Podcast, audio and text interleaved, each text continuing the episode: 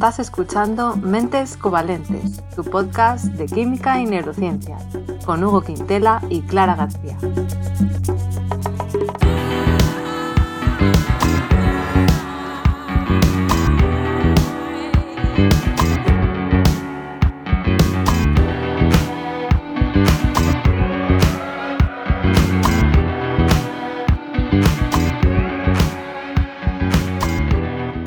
Bienvenidos al episodio 24 de Mentes Covalentes, que va a ser un poco diferente porque vamos a celebrar que cumplimos un año estando aquí con este podcast. Hugo, ¿qué tal? ¿Cómo estás? Bien, aquí celebrándolo a tope. ¿Tú cómo lo llevas? sí, ¿no? Con el champán. Sí, tengo aquí tres botellas. Pues parece mentira, ¿no? Es como que se ha pasado muy rápido, la verdad. Menudo añito, ¿eh? Bueno, sí, además ha sido un año eh, muy diferente y, y difícil y raro para todos, yo creo.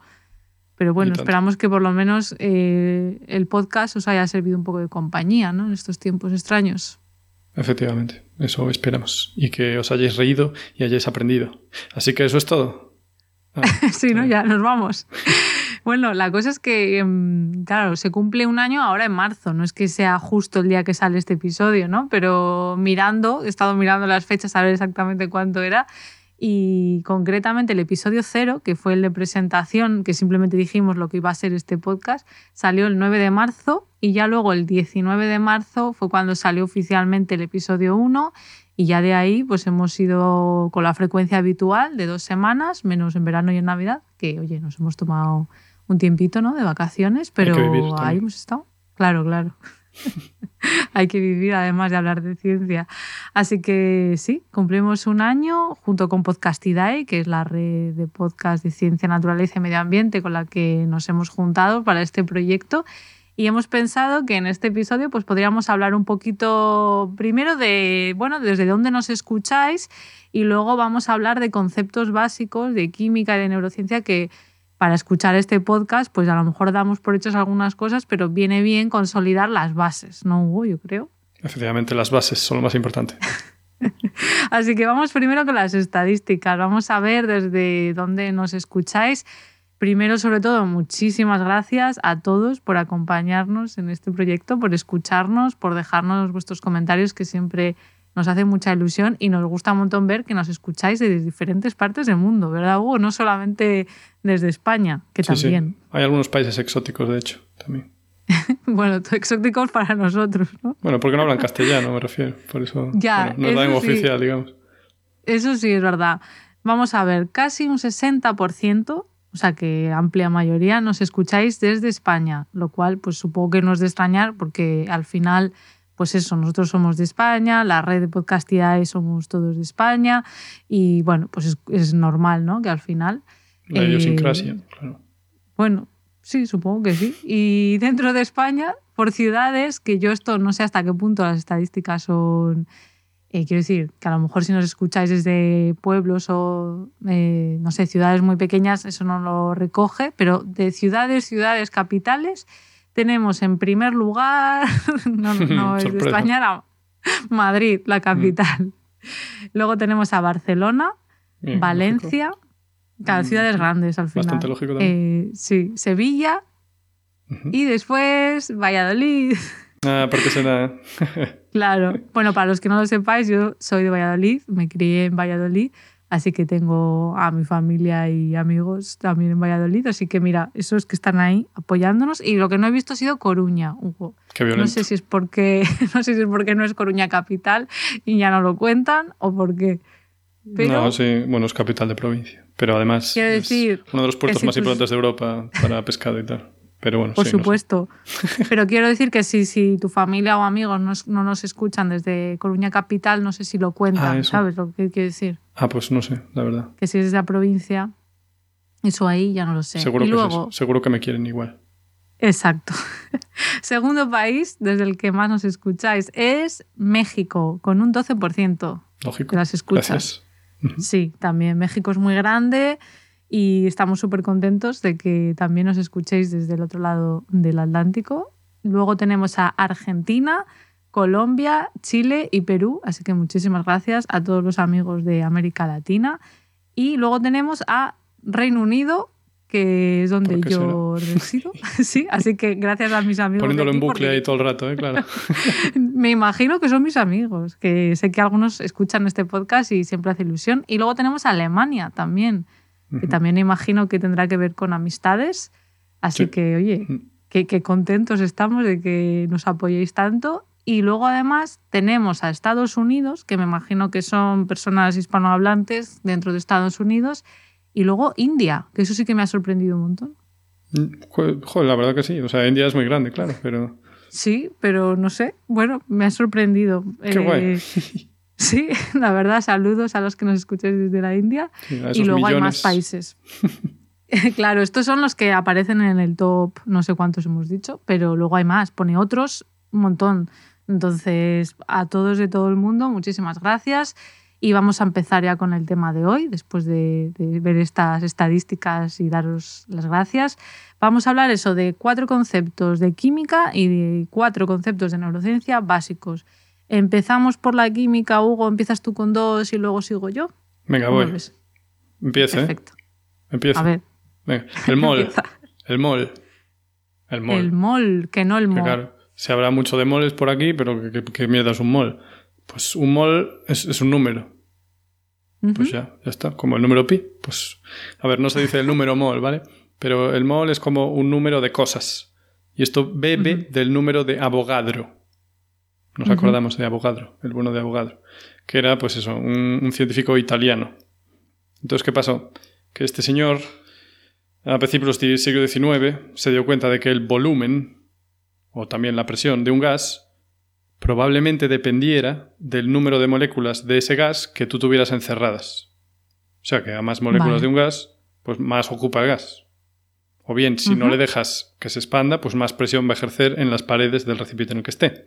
De esto ya hablamos Correcto. en el capítulo de, no sé, hablamos de la presión, no me acuerdo por qué, por Boyle. Sí, en alguno. Bien. Pues entonces Avogadro dijo, oye, me parece a mí que esto va a ser independiente de qué gas sea. Lo importante van a ser el número de moléculas. Y esto fue una cosa muy importante porque la gente no había pensado. La, gente había dicho, pues si tengo un gas de esto, ocupará tanto, si tengo un gas de esto, otra cosa, ocupará tanto. Y Avogadro fue la mente clara que dijo, pues va a ser igual en todos. Entonces, esto unos años después permitió que el químico austriaco Johann Josef Loschmidt ¿Cómo te quedas? De acuerdo. Determinara el valor de, ese número de moléculas de número de Avogadro, ¿vale? Porque Avogadro no se sacó el número de Avogadro, pero ah, dio la idea, la semilla, para que se pudiera hacer. Entonces fue muy bonito por parte del señor Loschmidt, pues eso, darle el nombre pues, Gracias, porque imagínate que hubiera sido el número de Loschmidt. bueno, en países de habla germana lo, dicen, la ¿Ah, constante de Loschmidt. Loschmidt. Joder, es que es complicado.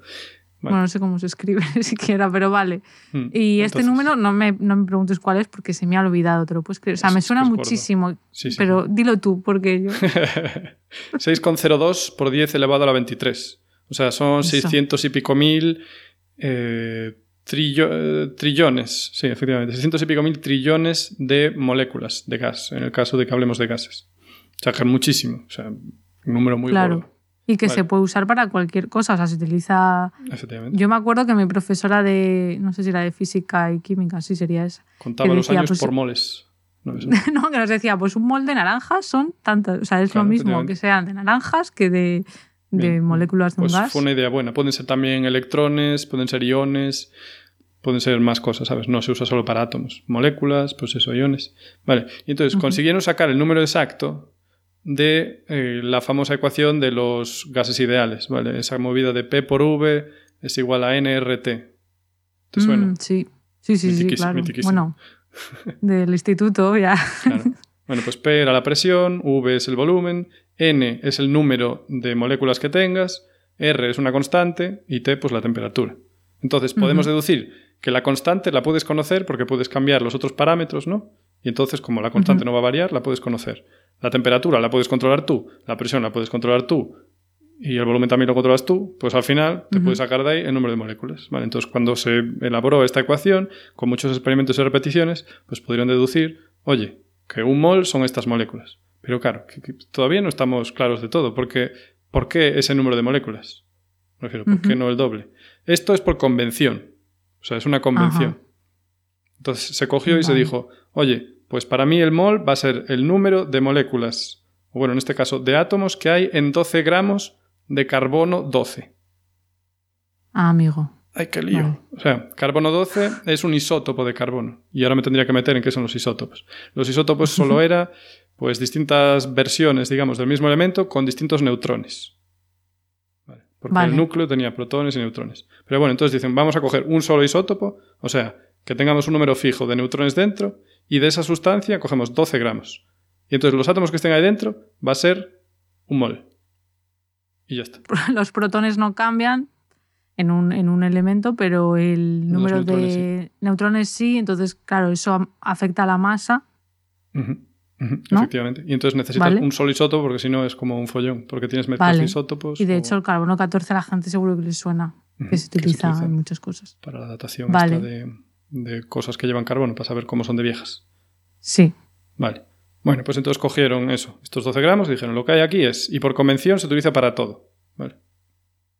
Vale. o sea que, claro, es un acuerdo que dijeron, venga, pues claro, es que hay que pues hacer eso, si no. Es muy útil. Así que cuando oigas moles, pues tienes que entender que es número de moléculas. Cuando tienes una concentración 1 molar, es pues un, o sea, un mol en un litro. 1 molar, mol por litro.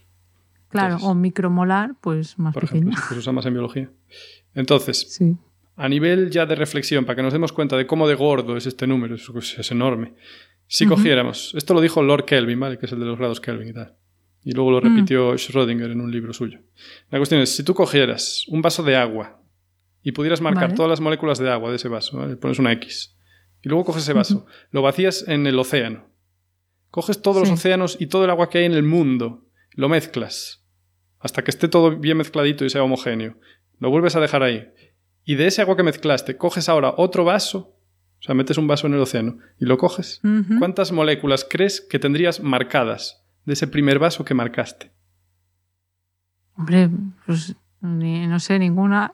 Claro, es que es lo que tenemos a pensar. Pues más de mil, más de mil moléculas serían las de tu primer vaso que tú marcaste con X. Sí. Muy fuerte, muy fuerte. Ya digo, no sé, todo el océano.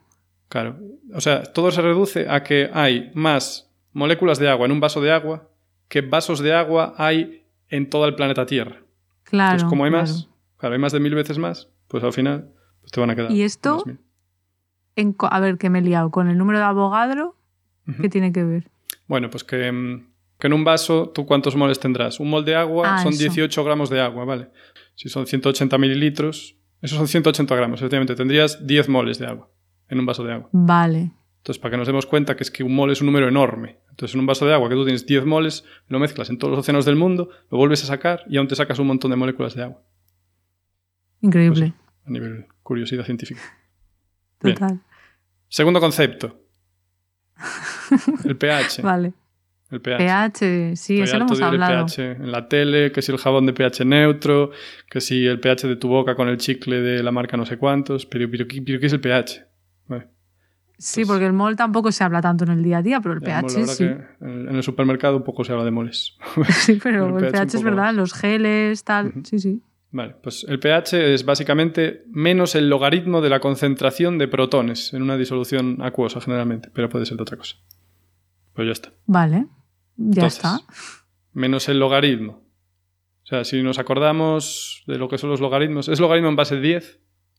O sea que básicamente tú cuando haces el menos logaritmo de un número, si tienes por ejemplo 10 elevado a 2, el logaritmo de eso va a ser 2. Porque coges el exponente, ¿sabes? Lo bajas y ya está. Así de sencillo era. O sea que 10 elevado a 2, que es 100, si lo haces el logaritmo, pues es 2. Pero ¿qué pasa? Que estamos hablando de concentración de protones. Entonces las concentraciones no son 100. Eso es una concentración demasiado alta, no puede ser. Entonces las concentraciones son 0 con algo siempre. Entonces, yo qué sé, si tienes 0 con 1, entonces eso es 10 elevado a la menos 1. Así que si haces el menos logaritmo de 10 elevado a menos 1, que es lo mismo que 0 con 1, pues te da 1. O sea que pH1 quiere decir una concentración de 0,1. Bien. Y si fuera pH2 sería una concentración de 0,01 y así sucesivamente. Bien, nos vamos haciendo una idea. Vale. Que cuando dices 0,1, o sea, 0,1%. Ajá, esa es una pregunta muy importante. De moles litro. Por eso está bien que hayamos ah. hablado de moles. moles de protones en un litro. O sea, que son muchos, ¿eh? o sea, si es uno molar, por ejemplo, son muchos moles. Bueno, muchos moles no, perdón, muchas moléculas. Porque claro, tienes 6,02 por decir 23 moléculas en un litro. Ya te digo yo que si es una concentración, o sea, una disolución pH 1 y metes el dedo, te quemas el dedo. Claro. O sea, para que no Porque eso, lo que te quemas son los protones, que hay muchos, entonces te quemas, como quien dice. los y creo que te los ácidos del estómago creo que es así pH 1 también, más o menos, que es ácido clorhídrico principalmente. Pero bueno, esto no es mi tema principal. La cuestión. protones. ¿Los protones qué son? Pues los protones es lo del núcleo, ¿no? La partícula positiva que está en el núcleo. Pero es que, claro, si lo piensas, tú coges un átomo de hidrógeno, le quitas un electrón y ¿qué te queda? ¿El protón? Claro, pues un protón. Entonces, en el caso del un agua. H más. efectivamente. Que también lo llamas H más. Vale. Entonces, en el agua, tú, si tienes agua y no hay nada más, absolutamente nada más, solo moléculas de agua por ahí bailando, de hecho sí que tienes protones en ese agua. Sueltos. Bueno, sueltos entre comillas, ¿vale? O sea, tienes más que solo H2O repetido un millón de veces. Bueno, mucho más de un Vale. Porque se separan. Exacto, porque las moléculas de agua van chocando entre ellas. Entonces, de vez en cuando, una molécula de agua le roba a otra un protón. Y entonces, en vez de tener dos veces H2O, tienes una vez H3 o más y una vez HO menos y se van bailando por ahí. Mm. Entonces se van intercambiando ese protón, pues se lo van, ¿sabes? Se lo va robando una a la otra y luego una que está huérfana de protón, pues le va robando a otra, ¿sabes? Y así todo el rato. Sí. En equilibrio. Y esto pasa en agua neutra y la concentración de protones media es constante y es 10 elevado a la menos 7. O sea, Cuando dices agua neutra. Agua con pH neutro, disculpa. Ah, vale, vale. O sea, o sea agua que no, no, le añadimos nada que le cambie el pH y es el pH propio del agua, que es 7. Y por eso decimos pH neutro que es el pH de agua pura. Vale, o sea, cuando decimos pH neutro nos estamos refiriendo al del agua. Sí, bueno, es que eso luego creo que para temas de, yo qué sé, de la piel, ¿no? Creo que también se habla que el pH de la piel, entonces a lo mejor los jabones con pH neutro tienen el mismo pH que tendría la piel. Y no estoy ah, seguro de cómo se mide eso. O sea, a lo mejor le rascan a alguien la piel, la disuelven en agua, calculan cuántos no sé y es el pH Pero el pH de la piel es más ácido. Sí, sí. a mí me suena que era 5.5, ¿verdad? Sí, vamos, eso me suena a mí también, mm. sí. Pues exacto. eso, me vale, imagino vale. que cogerán la caspa de un señor, la disuelven en agua y luego calculan cuántos protones hay ahí y ese es el pH de la piel. No sé cómo lo harán. Bueno, con células, sí, no sé, no sé, ni idea. Claro, aquí hablamos de química. Entonces el pH neutro es el del agua neutra que no tiene ninguna cosa más. Bien. Vale. Bueno, pues ese pH es 7. Y eso es porque la concentración de esos protones en agua, cuando no hay nada más, es 10 elevado a la menos 7. O sea, una 10 millonésima de moles partido por litro. Vale. Entonces bajas el exponente y como es menos 7 y es menos el logaritmo, te queda 7, pH 7. Vale. Vale. Vale. Entonces, eh, bueno, esto se llama, por cierto, la autoionización del agua. Esto de que el agua neutra creo iones de por sí, porque se roba protones a sí misma, pues se llama autoionización. Vale. Entonces, ¿qué pasa? Ahora viene lo de los ácidos y las bases. Vale. Que hasta ahora el agua estaba sola. Pero luego tienes, por ejemplo, ácido sulfúrico, que es H2SO4. El ácido sulfúrico no tiene mucha carencia por esos protones que tiene, o sea, esos Hs que tiene unidos a sí mismo. Entonces, en cuanto pones ácido sulfúrico en agua, el ácido sulfúrico disocia esos protones. Entonces se queda el SO4 2 menos por ahí flotando y los protones pues se los queda el agua. Vale. ¿Se los cede? Sí, se los cede. Se los roba el agua porque el agua es muy de robar protones al final. ¿no? Claro. Y el, ácido sulfúrico es muy de donar protones, por eso es un ácido muy fuerte, porque te da los protones como, como nada, vamos. Entonces, ¿qué pasa? Que claro, tú echas eso en el agua y tienes muchísimos más protones que antes. Y entonces, Cuidado. eso es un ácido, pues como el ácido clorhídrico también. Y luego, lo opuesto a los ácidos son las bases. Vale. Entonces las bases te hacen lo contrario, te cogen esos protones que están en el agua, se los llevan. Por lo tanto, disminuye la concentración y entonces el pH va a aumentar.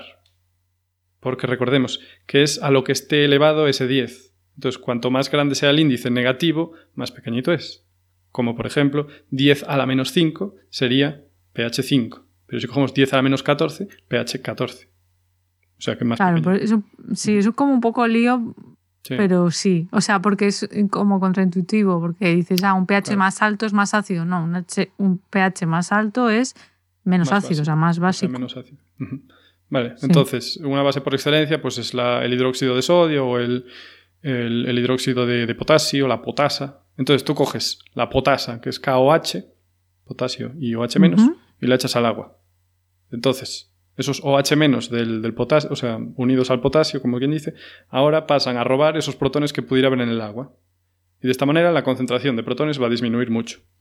Entonces, por ejemplo, si añades 0,2 moles de potasa a un litro de agua, el pH va a ser 12, porque la concentración de protones va a pasar a ser 10 elevado a la menos 12. O sea que habrá por cada litro de agua, pues una billonésima, o sea, un, una billonésima de, mol disuelto. Pero bueno, ya para calcular el pH cuando añades más es un poco más complicadito, así que lo dejamos fuera. Vale, estaba intentando hacer un cálculo a ver si lo entendía, pero... 14 menos el pH, pero bueno, es un folloncillo. Vale, bueno. Pero entonces, ¿qué pasa si metes la mano en esa disolución de agua ah, con una base? Ah, bueno. También es malo. Claro, depende de la concentración, pero sí, sí. Nosotros estamos hechos para pHs, variaciones pequeñitas de pH. Vale, o sea que tanto básico como muy básico como muy ácido puede ser peligroso para nuestra piel. Pero bueno, ya te digo que en el estómago tenemos pHs súper bajos porque es, especial el estómago. Está recubierto. ¿Es especial? Sí, sí, protegido. máquina maravillosa. Y bueno, pues aquí me quedo con mis dos cosas básicas de química y ahora quizá podemos escuchar... Nunca mejor dicho, básicas. Efectivamente. Y ahora podemos escuchar las cosas básicas de neurociencia. Sí, pues yo voy a empezar con un concepto que yo creo que muchas veces damos por hecho, o yo doy por hecho que sabemos lo que es, pero oye, eh, vamos a hablar más en detalle, que es la neurona, ¿no? Porque es que además eso sí que es un también como lo del pH, algo que está en el lenguaje popular, ¿no? De te falta una neurona o este tiene una neurona, o sea, se dice. Entonces, ¿qué, qué son las neuronas, no? vamos a ver. Bueno, pues en primer lugar son células, eh, por supuesto de, que las células son pues, los ladrillos de nuestro cuerpo. Tenemos células, pues eh, estamos hechos de células. Entonces, son las células del sistema nervioso, no las únicas, pero bueno, un tipo de célula muy importante del sistema nervioso y eh, están en el cerebro, sí, que es lo que solemos pensar, que están en el cerebro, pero no solo, o sea, están en todo el sistema nervioso central, es decir, en el encéfalo, que el encéfalo es el cerebro, pero con más cosas, con el cerebelo y con partes más de la base, del tronco del ah, encéfalo. Esa ¿eh? No, claro, yo tengo mezclado, claro, el cerebro para mí es casi todo. O sea, que el, el eh, cerebro no pertenece al cerebro, claro, por eso se llama. Claro, es que cuando hablamos de cerebro, casi siempre todos nos imaginamos todo, todo, o sea, lo que es el encéfalo. Y creo que tiene que ver con que en inglés brain sí que es todo, encéfalo. Entonces, a veces... Es un lío, pero... Porque el cerebro en inglés sería cerebrum, pero ah, el, encéfalo... Ah, bueno, sí, son círculos científicos. No, en inglés lo hacen bien, porque brain es todo, pero nosotros en, español, en castellano, ah. decimos cerebro cuando queremos decir encéfalo. Entonces en el lenguaje coloquial hablamos del cerebro, pero casi siempre cuando estamos hablando del cerebro queremos decir todo encéfalo, porque hay otras estructuras que están ahí al ladito que son muy importantes y es lo que todos entendemos por cerebro. Sí. Exacto, sí. Entonces, exacto, las, las, neuronas están en el encéfalo, en la médula espinal, que también, eso, junto al encéfalo, forman el sistema nervioso central, y luego también en el sistema nervioso periférico, que es pues lo de la periferia, ¿no? lo de los alrededores, que es pues eso, también los, nervios, que, los suburbios, sí, los nervios que llegan a todas partes del cuerpo, ¿no? Así que eso, las neuronas están ahí y están en el cerebro efectivamente, pero no solo. De hecho, dato curioso, el 80% de las neuronas están en el cerebelo, no en el cerebro. Exacto. qué bueno. Sí, sí, sí. El cerebelo, algún día hablaremos del cerebelo. ¿Qué es más para el movimiento, el cerebelo, cómo es? Sí, no solo porque parece que tiene más funciones, pero sí, exactamente, coordinación, balance y de hecho cuando tomamos alcohol, eso de perder el equilibrio tiene que ver con que el cerebelo no está funcionando bien. ¿Vale? O sea que gasta, gasta mucha neurona el moverse y todo eso. Bueno, Más tenemos que un y ahí ya no sé. Tenemos muchas neuronas ahí, desde luego. La razón evolutiva, ahí ya no lo sé exactamente. Otra aclaración que me gustaría hacer es que, lo, lo, he dicho antes brevemente, no son las únicas células del sistema nervioso. Tenemos también las células de la glía, que algún día hablaremos más en detalle, pero eso que están ahí, que no son solamente tenemos neuronas en el sistema nervioso central. Y otra cosa también muy curiosa es lo del número de las neuronas. ¿Cuántas neuronas tiene un encéfalo humano adulto? ¿Vale? El encéfalo entero. Pues esto, no sé si te quieres aventurar, sí, venga, si te quieres. Venga, va, a ver, ¿cuántos moles tendría? moles no. El número de neuronas. Pero, a ver, miles de millones, supongo. Uh, 10.000 millones. Pues o sea, el orden de magnitud va bien, luego ya te has quedado un poco corto. Vale. ¿Vale? Durante muchos años se ha dicho que teníamos 100.000 millones Caray. de neuronas. Ajá. Y esta era una estimación mm, teórica que, bueno, se estimaba, pero sin haberlo probado. Contado. Un señor ahí claro. apartando neuronas. Pues, pues lo curioso es que en 2005 la investigadora Susana Herculano Hausel propuso un método bastante sencillo y rápido y para toda la familia de contar el número de neuronas del cerebro, que Oh. básicamente, contado muy así por encima, es, eh, digamos que triturar ese cerebro, disolverlo, hacer una solución, ¿cómo se dice?, homogénea Sí. y contar pues unos pocos mililitros, ¿no? O microlitros, no sé, un poquito al microscopio y luego extrapolar. Decir, bueno, pues si en este volumen había tantos, en todo Ah. el cerebro, como es homogénea y ya lo has triturado. Pero esto tanto. parece súper evidente. ¿Cómo es que no se lo ocurre? Sí, pero nadie? nadie lo, nadie lo había hecho antes. O sea, es evidente Pero- hasta que alguien lo hace. O sea, ¿y no es complicado triturar eso sin descuartizar la membrana? La, la membrana, madre mía. La neurona.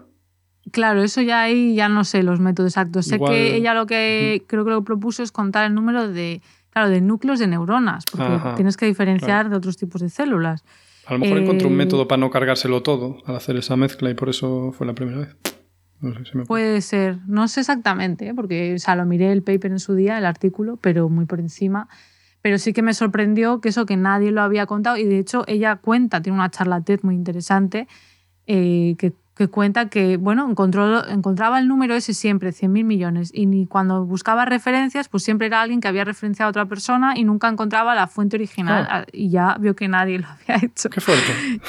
Y cuando lo, se puso a contarlo, no son 100.000, es parecido, pero no son 100.000, son 86.000 millones Ah, de bueno, neuronas. pero bien, bien. Estaban. Sí, la verdad que no estaba mal, pero bueno, que sepamos que son 86.000 millones de No es cosa menor, ¿eh? No, son muchas neuronas. y luego, aparte ya del número, quería comentar que, bueno, no todas las neuronas son iguales, tienen diferentes funciones mm, según donde estén y se pueden dividir entre sensoriales, según su función, que serían las que envían información pues desde los órganos de los sentidos, ¿no? el, el gusto, la vista, lo que sea, al sistema nervioso central. Luego tendríamos neuronas motoras, que son las que envían información desde el sistema nervioso central a los músculos para movernos, ¿no? Y luego están las interneuronas que conectan una neurona con otra neurona, ¿vale? Están ahí de puente. Así que bueno, a nivel general, esos tres tipos de neuronas, en cuanto a su función, se podrían dividir en más tipos, ¿eh? Y luego también las neuronas pueden tener diferentes formas, depende del tipo de neurona, pero hay unos elementos que suelen estar presentes en todas. Entonces vamos a ver esos elementos y para qué sirven. En primer lugar, tenemos las dendritas. No sé si te suena, ¿no? Sí. de algo. Sí, ¿no? Vale, tú ya estás muy puesto. vale, las dendritas son esas ramificaciones a través de las cuales pues, las neuronas reciben, principalmente por ahí, información de otras neuronas. Y esas dendritas, ¿vale? Como si tenemos un árbol, pues las ramas del árbol. Esas dendritas, a su vez, tienen unas protusiones, como en forma de champiñón, suele ser, ¿vale? Que, eh, que son las espinas dendríticas, se llaman así. Ahí ya no llego, ¿eh? Es que esto ya es menos conocido, sí. O sea, como que se desdobla el final de dendrita y hace como un- unos Es ganchos. como- como- Imagínate, yo qué sé, eh, más que no es que se desdoble, sino que tienen champiñones en las ramas o hojas. Imagínate un árbol con sus ramas Vale, vale. y que cada rama tiene muchas hojas. Pues Pero cada esto- hoja Al final de dendrita del todo es. Al final de todo la dendrita o, o donde ocurre. Es que la, no, dentro de, de- imagínate que una dendrita pues es como una rama de un árbol, pues a, a- eh, a lo largo de esa rama, no solamente al final, sino a lo largo de toda la rama, habría esas Ah, espinas, o esas, O sea, tal cual Eh, como hojas entonces. Buena- sí, como si fueran hojas para visualizarlo así. Y es ahí, en esas espinas dendríticas, donde se hacen, donde están los puntos de conexión entre neuronas, donde ocurren las sinapsis, que son esas eh, conexiones sin llegar a tocarse. Y eso, una dendrita, o sea, una neurona. ¿Cómo? Sí, Como ahora con el COVID. Sí, que no podemos tocarnos, pues igual, las neuronas tampoco pueden tocarse. Eh, una neurona puede tener cientos, de cientos a miles de espinas dendríticas, ¿vale? Para que nos imaginemos que puede hacer muchísimas conexiones. Potente. Exacto. Y eh, cada espina dendrítica recibe información de una única neurona. Eso sí. En cada hoja de ese árbol imaginario, todo metafórico, conectaría con otra, otro árbol, pero no con más. ¿Vale? Otra cosa súper importante de estas espinas dendríticas que es que son muy dinámicas. ¿Vale? Esto como lo del agua que tú has contado antes, que si metes ahí una sustancia se intercambian protones, pues las espinas dendríticas eh, son muy dinámicas, se mueven mucho, pueden cambiar en número, en unas horas solo, en forma, en unos minutos, según la información que reciban, ¿vale? Están todo, todo cambiando. sí, sí, sí. Entonces esto contribuye un montón a, a la enorme flexibilidad que necesita nuestro cerebro pues para el aprendizaje y para la memoria. Porque si fuera todo estático y no cambiara, pues aquí no aprende nadie. Claro, seguías con el Windows 95 en la cabeza y no, pasa ahí. Exacto. Estos son eso, las dendritas, y hemos dicho dentro de las dendritas, las espinas dendríticas. Luego tendríamos, mm, si vamos bajando, ¿no? El soma, que si fuera un árbol, pues sería como la parte principal, pero bueno, es un poco difícil, no es lo mismo, ¿no? Es, es el cuerpo celular de la neurona, donde está casi todo, pues está el núcleo, eh, donde está el material genético, ¿no? El ADN, los orgánulos, la mayoría de los orgánulos, ahí está, ¿vale? O sea que evidentemente pues importante, es la centralita ahí, donde ocurren pues cosas. El call donde... Exacto. Y luego, si seguimos bajando, tendríamos el axón, que si fuera un árbol, pues sería el tronco del árbol. Es esa prolongación alargada que cuando hay muchas juntas es lo que forman los nervios de nuestro sistema nervioso central. O el central no, del sistema nervioso periférico, ¿vale? O sea, los nervios son conjuntos, o sea, muchísimos axones juntos, ¿vale? Y a lo largo de ese axón es donde se transmite el impulso nervioso, que siempre decimos que las neuronas, pues eso, disparan, producen impulsos nerviosos, pues se producen a lo largo de ese axón. Pregunta. Estos Dime. Perdón. O sea, desde tu cerebro hasta tu punta del pie. Allí, porque es que yo me acuerdo que en biología, no me quedó muy claro, la profe me dijo como que había muy poquitas neuronas conectándolo todo.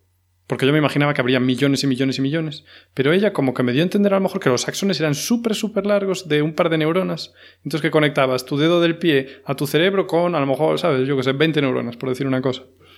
Esto... Como que no había mucho... A ver, no sé si claro, porque yo me imaginaba que cada neurona es siempre extremadamente pequeña y micro, micro, ah, No, sí que es verdad que hay neuronas, lo que, que te dijo tu profe desde el...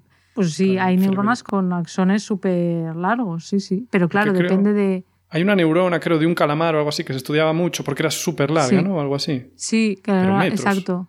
Eso es una locura. Sí, porque el calamar gigante, pues una neurona puede ser larguísima, claro. El axón de la neurona. O sea, entre nuestro cerebelo y nuestro dedo gordo, a lo mejor solo hay 20 neuronas que lo conecten. No sé si el cerebelo, ¿eh? Sé que no sé si sería desde el cerebelo o, ¿sabes? A lo mejor llega hasta la médula eh, y luego de ahí hay una interneurona. Ah, bueno, pero eso es igual. Pero me refiero que, igual no hay miles de millones. Yo me imaginaba que, claro, que todas miden de largo nada, entonces necesitas miles de millones para llegar de un sitio a otro. Pero no es así, entonces. Claro, hay muchísimas neuronas, pero no porque para llegar cada una sea como una piececita y vayan uniéndose, sino que eso, puede haber una neurona motora, esas son las motoras, que en este caso, ¿no? Para mover, o las sensoriales, para recibir la información sensorial del dedo gordo del pie, sí, es larguísima. Lo que pasa que luego, una vez ahí, en el sistema nervioso central, ya, eh, pues eso, el cerebro tiene que hacer más conexiones y tendrá que, pues eso, pasa al tálamo, del tálamo tiene que pasar luego a la corteza motora, ya hay más eh, intermediarios, pero sí que hay neuronas larguísimas. O sea, una cosa que de ancho será, ¿sabes? Un micra, no, menos de una micra. y mucho menos. Nada. Y de largo, 30 centímetros. Es una locura. Ya, es súper raro de imaginar. Sí. Qué, guay. Perdón. Pues ya está, la maravillosa biología. Sí. Eh, pues, ¿qué más iba a contar de los axones? Iba a decir que, que la mayoría de los vertebrados, la mayoría de las neuronas de los vertebrados, estos axones están recubiertos de una sustancia de color blanquecino, que puede que os suene a muchos, que es la mielina. Y esa mielina, esa, vaina, impide que la señal eléctrica se disipe, por lo que entonces el, impulso nervioso puede viajar más rápido. ¿vale? Y ese impulso, pues eh, cuando llega al final del axón, de esa neurona, hace que se liberen unas moléculas y ahora voy a contar ese segundo concepto del que me gustaría hablar, que son justamente esas moléculas que son las que se liberan. Qué bien, Qué bien, ¿verdad? Pues esas moléculas son los neurotransmisores, efectivamente. Segundo concepto. Los neurotransmisores son moléculas que permiten comunicarse a las neuronas porque ya hemos, dicho que no están en contacto directo. La mayoría de, neuronas, por lo menos en nosotros y en los vertebrados, son, eh, tienen sinapsis químicas, que utilizan estos neurotransmisores. Entonces, la señal pasa de ser eléctrica, porque dentro de la misma neurona se propaga señal eléctrica a través del axón, a ser una señal química. ¿vale? Luego están las sinapsis eléctricas, que también existen, pero bueno, ya os digo que la mayoría eh, del cerebro son sinapsis químicas. Entonces, ¿esos neurotransmisores dónde están normalmente? Pues se almacenan en pequeñas vesículas, como si fueran saquitos, eh, rodeados por membrana celular, que están al final de la neurona, justo al final del axón, están ahí guardaditos. Bueno, pues sí, ¿verdad? qué monos, qué cookies.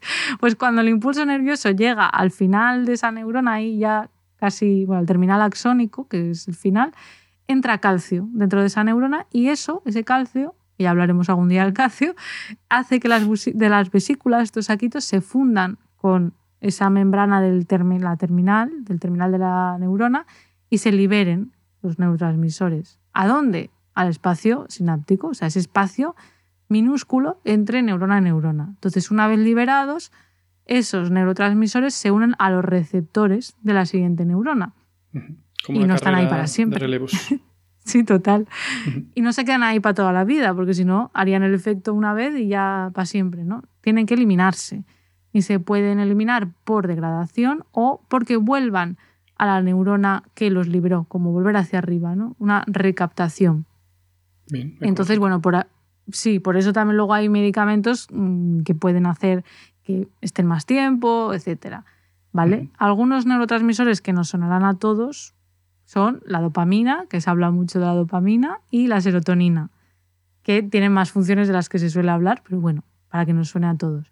Y luego hay de todo tipo. Hay algunos que son moléculas muy pequeñitas, otros que son moléculas grandes, compuestos de varios aminoácidos, pero lo importante es saber que cada neurotransmisor tiene funciones diferentes, que todos son necesarios, aquí no hacemos mm, favoritismos, y algunos son excitatorios, es decir, que aumentan la probabilidad de que la neurona postsináptica a la que se unen produzca un impulso nervioso, porque al final las neuronas reciben, ya hemos dicho, información de muchísimas neuronas, entonces hacen como un cómputo final y dice, venga, pues disparamos o no disparamos impulso nervioso. Entonces, claro, o sea, tiene el angelito y el demonio, ¿no? Uno le dice dispara y otro no, no dispara, no dispara, dispara, dispara. Y al final saca la Exacto. Sí, entonces si hay más angelitos, pues disparan y bueno, al revés. mejor al revés. Pero bueno. Exacto. Si tienen más mensajes excitatorios, pues dispararían, ¿vale? Aumenta la probabilidad. Y el principal neurotransmisor excitatorio en el sistema nervioso central sería el glutamato. Mm, que hace que la comida esté más rica también. el glutamato sódico era ese, ¿no? Esa broma me acuerdo que lo hiciste una vez y no me acuerdo en qué episodio. Pero es que además de broma es una curiosidad interesante. Sí. y luego tenemos los neurotransmisores inhibitorios que harían lo contrario, lo que tú decías, ¿no? Y disminuyen la probabilidad de que esa neurona dispare el impulso nervioso. Y el principal es el GABA. Y del GABA hablamos el, en el episodio de las benzodiazepinas, porque dijimos que las benzodiazepinas hacen que eh, se, se, una de manera más eficiente el GABA a su receptor. Y hemos dicho que es inhibitorio, por lo tanto, baja marchas y tiene ese efecto, bueno, relajante, sedante, etc. Exacto, de tranquis. Así que bueno, estos son un poco así por encima los, mm, los neurotransmisores. Y luego no he comentado, pero también aparte de los excitatorios y los inhibitorios, hay otros que pueden ejercer mm, un efecto u otro, depende del receptor al que se unan, porque se pueden unir a diferentes tipos de receptores. Pero bueno, ahí lo dejo, te devuelvo la palabra, Hugo. Cuéntanos los siguientes conceptos básicos. De recojo. A ver, yo voy a hablar así un poquito de esa movida que no sé vosotros, pero yo odié bastante las valencias, la regla del octeto, mm. los estados de oxidación. Oh. Uf, que había que memorizarlo todo. Mira, a mí se me enseñó fatal. A mí, yo me volví loco en la ESO y me, me, tuvo que ayudar mi hermana porque la profe era un desastre y no lo hubiera sacado sin ayuda, de verdad. Gracias a tu hermana entonces. Sí, gracias desde aquí. Bien, entonces la, valencia del carbono. Eh, nos acordamos, el carbono tiene que unirse a cuatro cosas. Bueno, pues ya está. La valencia del carbono es cuatro. Hasta ahí todo bien. Ah, vale. Luego la del oxígeno, ahí ya, ay, porque la del oxígeno puede ser 1 y 2. Bueno, ya un poco peor. Eh, bueno, vamos al carbono, ¿vale? ¿Por qué, ¿Por qué 4? O sea, ¿por qué 4? ¿Por qué no 8?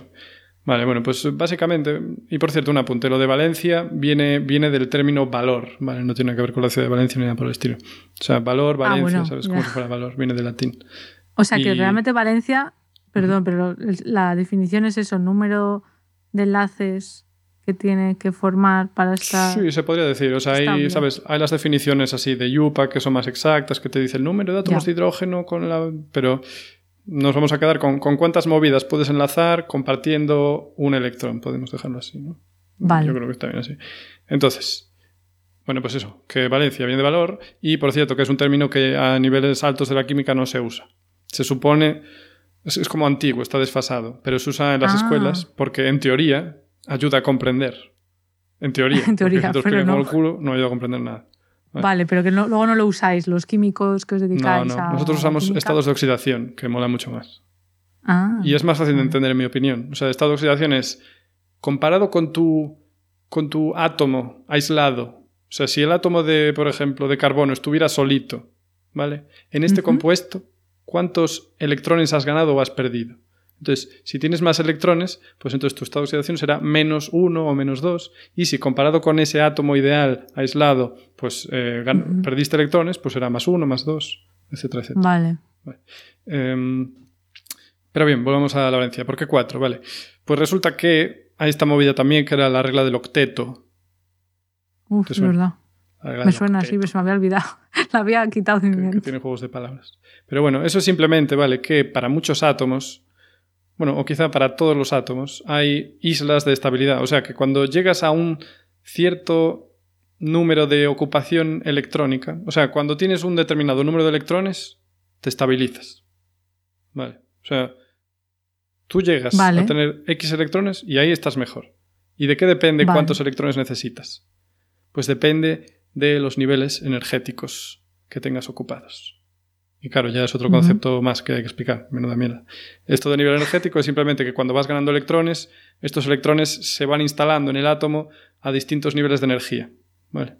O sea, tú vas, vas diciendo, venga, Sí. que vengan más. Pues en el primer piso metes cuatro, en el segundo piso metes seis, entonces, ¿sabes? Simplemente van Sí. ocupando espacios. O también los orbitales atómicos.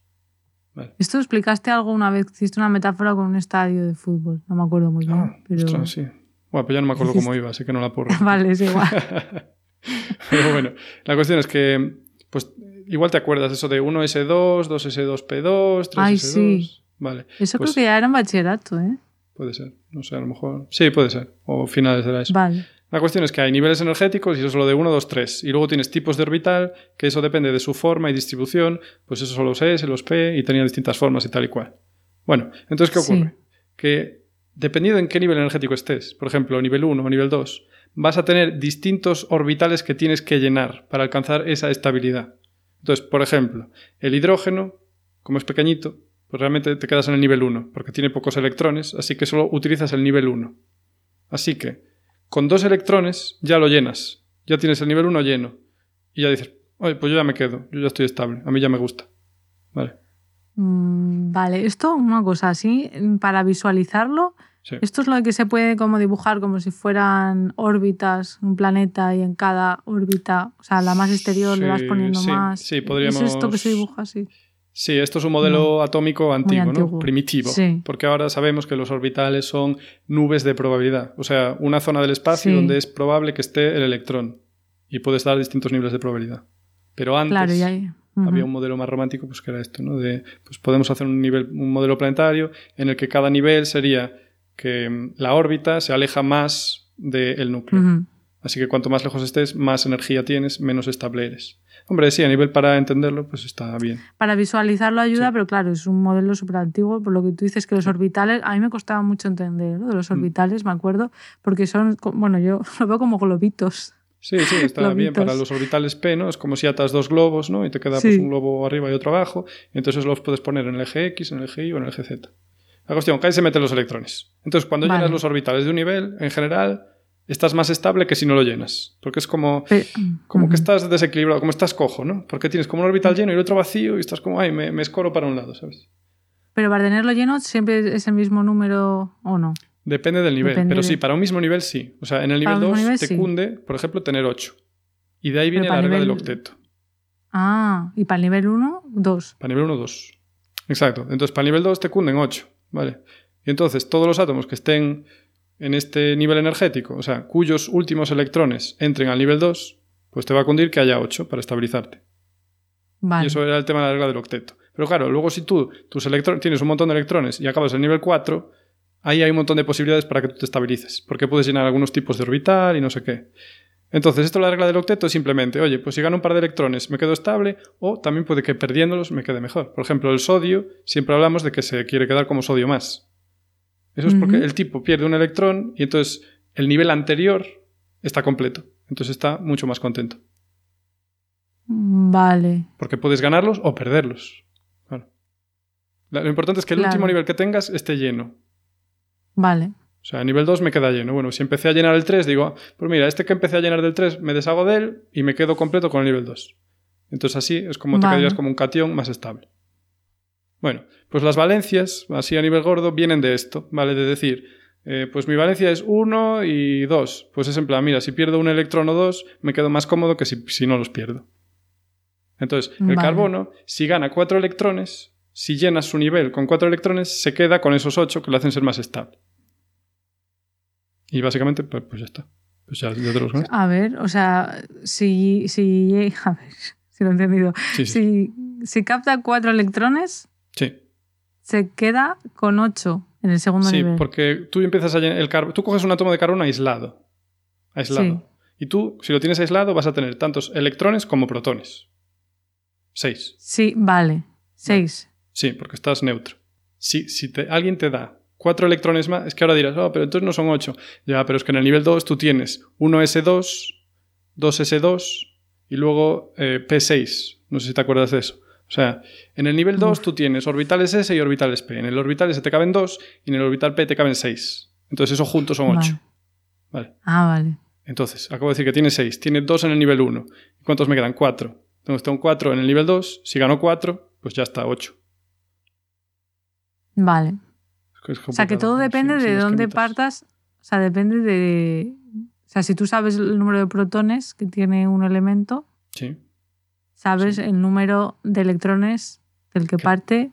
Sí, o sea, sabes los que tiene el átomo aislado, pero es que el átomo nunca lo vas a tener flotando en una esfera de perfección sin interactuar con nada. Entonces, claro, así pues se van juntando los distintos átomos y dicen, ah, pues yo te doy esto, tú me das esto. Vale. Y de hecho, el Vale. enlace covalente viene de la covalencia, o sea, que comparten las valencias, comparten los valores, comparten los electrones. Ostras, no me había fijado que viene de esa palabra. Muy hermoso. Vale. Lo voy a dejar aquí con la reflexión de las valencias y los números de oxidación, ¿vale? Simplemente eso. Hay islas de estabilidad. Y claro, te podrías preguntar, ¿y por qué está más cómodo cuando llena el nivel, no? Sí. Eso, eso es difícil de... Eso es como decir, De ¿y por qué se atraen dos cuerpos en el espacio? Bueno, igual ahí dices, no, porque se curva, bla, bla. Pero bueno, esto es porque tú haces las ecuaciones estas para calcular la estabilidad y, oye, pues te da más estable cuando está lleno, no sé, es que porque la naturaleza lo quiere. Pero bueno, me gusta Ya. la analogía de pensar que estás como cojo, ¿sabes? Te imaginas, yo qué sé, un dispositivo que tiene una rueda a la izquierda y otra rueda a la derecha. Entonces, si solo le gira una de esas ruedas, como que, ¿sabes? Un coche no funciona si solo Sí. le gira una rueda, tienen que girar las dos al mismo. Pues eso, si tienes un orbital lleno y otro vacío, con un electrón en uno de esos orbitales que no para de moverse continuamente por todos lados, y otro está vacío, pues como que estás desequilibrado. Y no te No, pues es buena metáfora también. yo sé. Vale. Y luego, para el último concepto, mm, tengo que pasaros un corte. Un Vale. corte. uh. Un corte, tengo que pasar un corte. Entonces, Clara, te voy a pasar un corte, porque tú tienes que oírlo también en directo. En directo, entre Vale. comillas. Eh, se me he equivocado de producto y he echado ácido clorhídrico, sí, ácido clorhídrico encima de sulfato de, de cloro. No, sulfato no, no sé lo que era. Y lo he echado, ¿sabes? Y ha hecho una reacción que flipa, ha empezado a salir gas amarillo por ahí y ha afectado a la gente, ¿sabes? Ha afectado porque la gente ha tenido que salir de sus casas y hay gente que tenía que ir a trabajar que no ha podido coger el coche. Que vamos, que la he liado parda, ¿sabes? Pedir perdón a la comunidad de vecinos por los trastornos que he causado y ya está. Vale, bueno, pues esta chica, claro, lo pasó mal, la pobre, ¿no? Tú imagínate. En plan, una nube tóxica, desalojar edificios. Sí. Esto se Y- hizo súper famoso es- en Claro, su día. no sé cuándo sería, no, no, no miré. ¿eh? Se Pone me ocurre que 2013. 2006. 2003. Ah, hace tampoco. Creí que había sido hace- 2013 el vídeo, pero no sé, Ah, claro. a lo mejor No sé. este vídeo que me has pasado, pero, pero esto, es- lo de la he liado parda, eso fue Sí, sí. viral. O sea, esto fue viral y cambió la forma de hablar, incluso en todo el país. A ver, bonito dentro de lo malo, es bonito. Pero bueno, la cuestión, ¿qué, qué le pasó a esta chica? Porque ni ella misma tenía muy claro qué había hecho, ¿vale? O sea, dijo No. bien una cosa, que es eh, que usó ácido clorhídrico, o salfumán, es el nombre así comercial, pero la verdad es que no se acordaba de a qué cosas lo había añadido. Entonces yo he puesto mi Ujú. nalga derecha a que se lo añadió a lejía. Ah, Entonces, pero ya dice algo de sulfato, no sé qué, ¿no? sulfato de la ¿Qué chota. O sea, O sea, que no. Que la lejía es, eh, en su nombre químico, es hipoclorito de sodio. eso. Vale. Entonces aquí estamos relacionando otra vez un poco los estados de oxidación, ¿vale? ¿Por qué? Porque Ah. hipoclorito de sodio eh, es Cl, o sea, un cloro, unido a un átomo de oxígeno. Bien. En realidad Vale. el hipoclorito de sodio es un derivado, podríamos decir, del ácido hipocloroso. Igual nos ayuda más a entender qué está pasando. El ácido hipocloroso es un oxígeno unido a un cloro. Y como es un ácido, pues tiene el oxígeno, porque el oxígeno se nos une a dos cosas. Pues el oxígeno está unido también a un hidrógeno. Vale. Vale. Eso es el ácido hipocloroso. Si tú ahora o sea, quitas H, HC, a ver, ¿cuál es la forma? a HOCl o ClOH, más comúnmente diría yo escrito. Cl o H. Vale. Entonces tú al oxígeno, si le quitas ese hidrógeno, ahora se queda como O menos. Entonces dice, pues a mí dame un más, necesito un más para estar en equilibrio. Dices, pues te quito el hidrógeno y hago la, la mítica, que es que te hago una sal de sodio, que es la mítica, que siempre, pues, si tienes la base conjugada, eh, casi siempre es de sodio. Bueno, pues entonces Ujú. ClONa. Vale, eso es hipoclorito de sodio. Y eso está bastante disuelto en la lejía, es en plan un 5% o algo así. Y luego el salfumán es ácido clorhídrico. Bien, entonces, el ácido clorhídrico es HCl. ¿vale? Sí. Cuando tienes HCl disuelto en agua, que bueno, que al final se disocia, así que tienes protones por un lado y cloruros. La cuestión es que cuando tú juntas ese cloro menos con el cloro del hipoclorito de sodio, ese cloro del hipoclorito de sodio no es cloro menos, no está en estado de oxidación menos uno, como siempre pensamos que el cloro está, está en estado de oxidación más uno. Porque Mm. el oxígeno es un ladrón de electrones muy bueno, entonces siempre se los queda él. Entonces como que le gana al cloro esas ganas de llevarse los electrones. Entonces, si lo separáramos teóricamente como un compuesto iónico, que no lo es, pero es esa reflexión del estado de oxidación, tendríamos cloro más y oxígeno menos. La cuestión es que si tú tienes un cloro menos, digamos, y un cloro más, digamos, a esos dos tíos les encanta juntarse. ¿Vale? Porque uno está Uf. menos, otro más. Y además, ese oxígeno que te queda por ahí bailando se te va a convertir en agua. Así que es como que hay Mm. una fuerza que estabiliza todo, porque la unión entre el oxígeno y el cloro es bastante flojita. Pero oye, la molécula de agua es una cosa súper estable. Entonces, está muy contenta. Entonces, ¿qué pasa? Que al liberar esa molécula de agua que es tan estable, pues generas un compuesto que no es tan estable, que es el cloro. Pero como que merece la pena, ¿sabes? Como que el balance de la estabilidad que ganó todo el sistema, pues es favorable. Entonces ahí generas el peligrosísimo clorogas, que es, que es eso, un gas amarillento que es muy oxidante, o sea, se une a un montón de movidas y es tóxico. Le gusta unirse también a cualquier cosa que esté en tus pulmones. Y por eso tuvieron ¿Clorogas es CL2 o...? que... CL2, claro. No.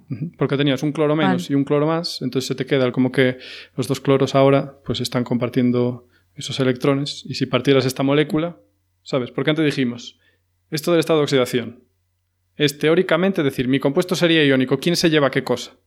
Sin embargo, si tienes dos cosas exactamente iguales, digamos que nadie se llevaría nada, entonces los dos estarían en estado cero, porque son equivalentes, ninguno puede ganar sobre el otro. Entonces ahí tendrías, pues eso, el átomo de cloro per se. Pues un gas muy entonces- tóxico y muy Vale, oxidante. o sea, ese fue el problema, fue el gas cloro... Sí, esta este. chica generó clorogas, pues no sé dónde, Madre supongo que en un caseto o algo así hubo que desalojar. Pues, Esto era en la piscina, esta chica Sí. era, ¿no? Sí, era socorrista. Mm, sí, algo así, vamos, estaba ahí haciendo algo en la piscina, trabajaba Claro, ahí. limpiando, querría limpiar y dijo, ah, si junto esto es más potente, que es lo mítico que puede pasar en una casa, así que nunca mezcléis salfumán con lejía. Ya, bueno, nunca juntéis lejía con nada ni productos con nada. Es mejor no jun- sí, ¿no? Vamos. Hoy hace poco que se iba a prohibir la lejía. ¿Tuviste alguna ¿En vez algo al respecto? Sí, Mm, Yo no tenía noticia, pero tampoco estoy tan informada de. no sé. de. No, lo oí así como por la calle. Ya, ni idea, ni- no, no sé. jo, Pues que es podría peligroso. ¿eh? ¿Tocaste alguna vez lejía? No lo sé, seguro que sí, alguna vez. Se bueno, nota- pero no lejía. Sí, lejía Se notan los dedos luego jabonosos, porque se te está convirtiendo, la, la grasa de la piel se te convierte en jabón. Terrible. Ay, qué horror. Entonces, este concepto que has explicado, ¿cuál es? Ah, el concepto, bueno, es como una extensión de los estados de oxidación, ¿no? En- Vale, vale. Pues aquí tendríamos cloro con estado de oxidación más y cloro con estado de oxidación menos. Entonces se te juntan y te hacen cloro cero. Vale, o sea, es eh, sí, como segunda parte, ¿no? Del tema. Sí, pero bueno, también es como el concepto misterioso. Vamos a ver, porque esto lo vio toda España y no sé si en Sí, sí, sí, países sí, de sí, Latinoamérica también. ¿Qué carajo hizo esta chica? Porque no sé, vale, sí, de un grupo, pero ¿qué pasó ahí? Pues ya te lo estoy diciendo yo. Esto es un concepto básico también. Hugo, quien te la desvela el misterio de la he liado parda. Ahí lo tienes. Sí, que hubo mucha broma, pero me imagino que fue. Ay, la pobre chica, jo, me da una... Grave. O sea, es gracioso Sí. el vídeo, pero la ves y dices pobriño, ¿sabes? Hombre, lo pasó mal, claro. Seguro, por eso. Que esto no sé ni dónde fue, en Madrid, ¿no? En algún sitio de Madrid. No sé si fue la- pero ni idea. eh, no sé si lo ponía en el vídeo, pero bueno. ¿Y esto este ya era tu segundo concepto de la Sí, segunda de la ronda? liado o, sea que, o sea, que me toca a mí. Venga. Vale. Ok. sí, Oye, sí, yo, yo estoy seco ya.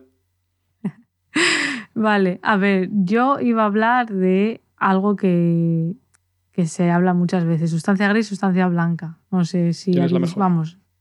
¿Cuál es la mejor? Sí. No, pero se- se- es algo que se habla, ¿no? En el, en el lenguaje común, alguna vez yo lo he oído que la gente lo dice. Y veo que no está del todo. ¿Cómo? En los mentideros se discute esto. ¿Qué son los mentideros? No sé, donde se discuten movidas. Es una expresión que se dice, pero no sé. Vale, vale. Pues a ver, yo creo que hay veces que no está claro muy bien lo que es. Y de hecho el otro día me preguntó alguien también en mi canal de YouTube y yo veía como que no, no estaba muy clara la cosa. Bueno, la sustancia gris está compuesta mayoritariamente de los cuerpos celulares de las neuronas, que ya hemos dicho antes, el soma, ¿vale? Mientras, bueno, el soma y, la- y también un poco las dendritas, claro, porque están ahí juntas, eso, pero luego tenemos el axón, que ya es una prolongación muy larga que sale y, y ya no hemos dicho que pueden ser muy largos, etcétera. Entonces, bueno, la sustancia blanca estaría compuesta sobre todo de los axones. Así que básicamente, o sea, es eso, al final estamos hablando de neuronas. Todo lo mismo. O sea, no es lo mismo, pero mm, a ver, ahora lo explico más, ¿eh? Pero la, la mayor parte de la sustancia gris está en la superficie del cerebro, porque los cuerpos celulares de las neuronas, pues eso, la mayoría están en la superficie. Aunque también hay luego cuerpos celulares y eso, núcleos de sustancia gris subcorticales, o sea, ya debajo de la corteza. Pero la mayoría está, pues eso, por fuera, lo que es la corteza. Luego la sustancia blanca, pues está la mayoría por debajo de la corteza. Y esto, si ves alguna vez una imagen de resonancia magnética de un cerebro, que se ven cortes del cerebro al final, no, no ves el cerebro por fuera, sino que es un, un corte, ¿no? Pues ahí ves claramente una zona de fuera que, que está más oscura y una zona más debajo de la corteza, de todo lo de fuera, que está más clarita, porque tienen diferentes, bueno, responden diferente a, a- a ese campo magnético. Pero este- el nombre original pues tiene que ver cuando se hacían ¿no? las disecciones y, bueno, el color en sí creo que es cuando lo guardas en, en etanol, me imagino que es, o cómo es lo que, lo que se guardan los cerebros. ¿Formaldehído? En formol. Eso es, en formol, eso, perdón, que he dicho etanol. Pues será eso, o sea, no es el. Tú, si coges un cerebro humano sin tratar, pues no tiene un, color gris, tiene un color más, bueno, rosita, ¿no?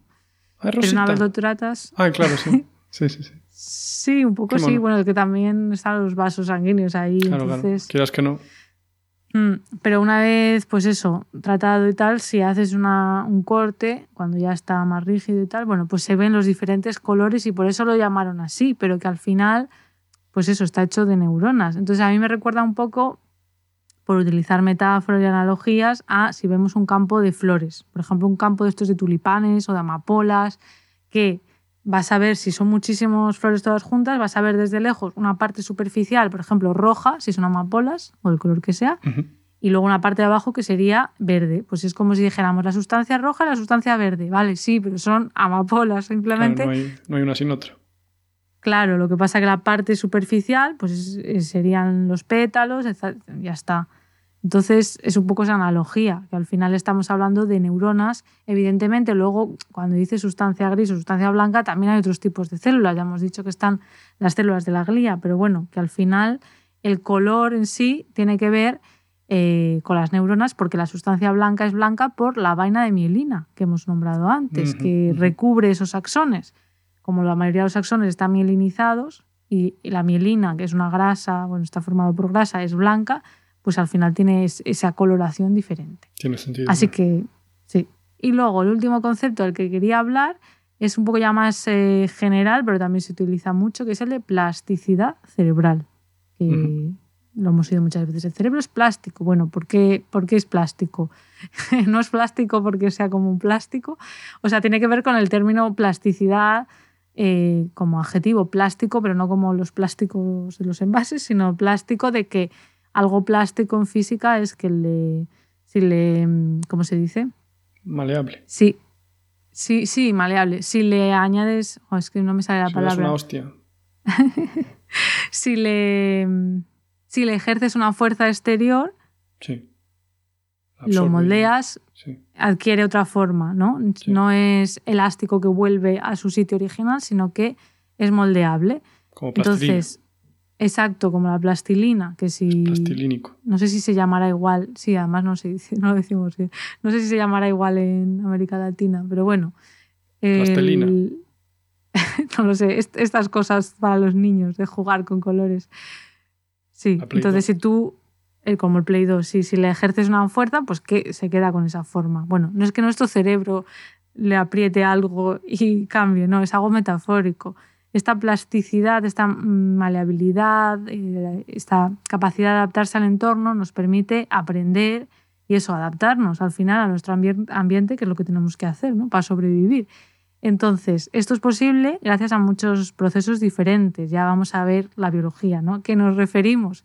Es muy bonito esto. Dice, el cerebro es plástico, vale, pero, pero dime por qué. ¿No? Bueno, bueno, por un lado estaría la formación de nuevas neuronas que esto sí que puede ocurrir en el cerebro humano adulto, aunque durante muchos años se pensó que no, pero tampoco es algo exagerado que, sea algo súper importante, ¿vale? O sea, ocurre en diferentes regiones y puede darse. El ejercicio físico, por ejemplo, promueve la formación de nuevas neuronas, pero eso solo ocurre en regiones muy concretas. Luego tendríamos la formación de nuevas sinapsis, que eso sí que ocurre muy a menudo y es súper importante. La sinapsis, ya hemos dicho antes, que son esos puntos de conexión entre neuronas que no llegan a tocarse. Entonces, bueno, pues según aprendamos una cosa o reforcemos otra, pues se van a formar nuevas conexiones. Luego tendríamos la reorganización de esas dendritas, esas ramificaciones que ya hemos dicho que son muy dinámicas. También la plasticidad puede verse en el aumento de mielina en diferentes regiones o también en la formación de nuevos vasos sanguíneos. O sea, que sería un poco todo. Pero bueno, yo creo que mm. normalmente cuando hablamos de plasticidad cerebral casi siempre nos estamos refiriendo a la plasticidad sináptica, formación de nuevas conexiones. Así que bueno, este es el, último concepto que quería comentar. Y ya está, ¿no? Eh, tú, Hugo, tus conceptos ya los has dicho todos. ¿O hay alguno más? No, no, que ya se lió de ya está. Ya, está, vale. Vale, pues ahora ya para la última parte de este episodio especial de celebración, nos gustaría pediros a vosotros, a los que nos escucháis, que nos deis vuestra opinión del podcast, ¿no? De lo que hemos llevado haciendo hasta ahora, porque bueno, al final nos escucháis más o menos unas 300 personas, tenemos nosotros aquí los datos por episodio, y puede ser que haya cosas que os gusten más, cosas que os gusten menos, entonces, eh, bueno, nos podéis mandar eh, un email con vuestras sugerencias, con vuestra opinión a mentescovalentes, todo junto, arroba gmail.com. Y ahí, pues sí, hay un montón de gente que dice, pues no me gusta nada cuando hacéis esto, o me encanta esto, o me gustaría que hablarais de tal, ¿no? Hugo, ¿tú cómo lo ves? Podríamos sí, sí. adaptarnos. que, claro, a ver si dice, no me gusta nada Hugo. Y yo, bueno, que se vaya, que se vaya Clara, que se vaya Hombre, no, eso no va a cambiar. Aquí eso somos nosotros dos. Y, hombre, evidentemente no podemos, eh, quiero decir, es el gusto, no, hacer todo para el gusto de todos, porque siempre habrá gente que le guste más de una manera, de otra, pero bueno, si vemos que hay un montón de gente que dice lo mismo, ¿no? Pues no sé, pues a lo mejor que os guste más cuando hablamos de un elemento y hablemos desde el punto de vista de la química, la neurociencia o no, o yo qué sé, la parte de la historia os gusta o no os gusta, me imagino, eso a mí me parece muy interesante, pero bueno, si, si nos entendéis bien, me imagino que no todo, porque ni yo misma entiendo todo lo que me dice Hugo y me imagino que tú, Hugo, igual tampoco entiendes todo, todo, todo lo que digo yo, ni te lo imaginas a la perfección. Sí, no, no, Sí, sí, claro. Sí, por supuesto. Lo que quiero decir es que al final son conceptos a veces más difíciles y tal, pero bueno, decidnos más o menos si, si nos seguís, si, bueno, también, claro, luego depende de cada uno. Si estás estudiando química, pues seguro que entiendes si te lo sabes todo ya y, depende ¿no? de cada uno, pero decidnos qué, os gustaría ver o no sé si tenéis sugerencias. Decidnos. Decidnos, por favor, que, hombre, ya que cumplimos un año, pues nos gusta también tener un poco de, feedback, de, bueno, de vuestras opiniones, ¿no? Correcto. No sé si quieres agregar algo, Hugo. No, yo, yo, yo estoy tranquilo, yo estoy bien. Con confianza en los oyentes, seguro que envían palabras sabias. Eso, y si os gusta todo, pues nos decís que nos gusta todo y ya está. Y recordad que siempre nos viene muy bien que nos dejéis un me gusta en, vuestro reproductor, desde donde nos escuchéis, comentarios también, o en la misma web de Podcastidae, que es la red, ya sabéis, de podcast a la que pertenecemos, también podéis dejarnos comentarios ahí. Normalmente dejamos nuestras notas ahí, o sea, como referencias, nuestras fuentes de información para este episodio, Hugo, no sé si, era conocimiento tuyo ya propio. No, no, no, se va a dejar nada, me temo. Vale, bueno, yo creo, creo que tampoco, porque al final son cosas que ya nos las sabemos y no hemos tenido que recurrir, como otras veces, a artículos, etcétera. Pero normalmente pues dejamos ahí todas las notas y, y ya sabéis que salimos cada 15 días. Vamos a seguir así, ¿no? De momento, cada 15 días eso nos da pues un poco de, de espacio para poder prepararlo bien, porque bueno, evidentemente estos podcasts pues requieren preparación por detrás. No lo sabemos todo, ¿verdad, Hugo? No, no casi todo, pero, pero no todo. Sí, casi todo. y nos queda mucho por aprender y también nos sirve para seguir aprendiendo de lo nuestro, ¿no? Porque al final, al prepararnos los episodios, estamos aprendiendo. Lo bonito también. Desde luego. Y bueno, y nos echamos unas risas entre nosotros. También, también bonito también. Mm. Así que bueno, decidnos vuestra opinión y nada. Como siempre, eh, estaremos aquí en dos semanas de vueltas y nada, si queréis seguirnos por redes sociales, en Twitter estamos como arroba cobalmentes y en Instagram y Facebook como mentes covalentes. Hasta la próxima. Venga.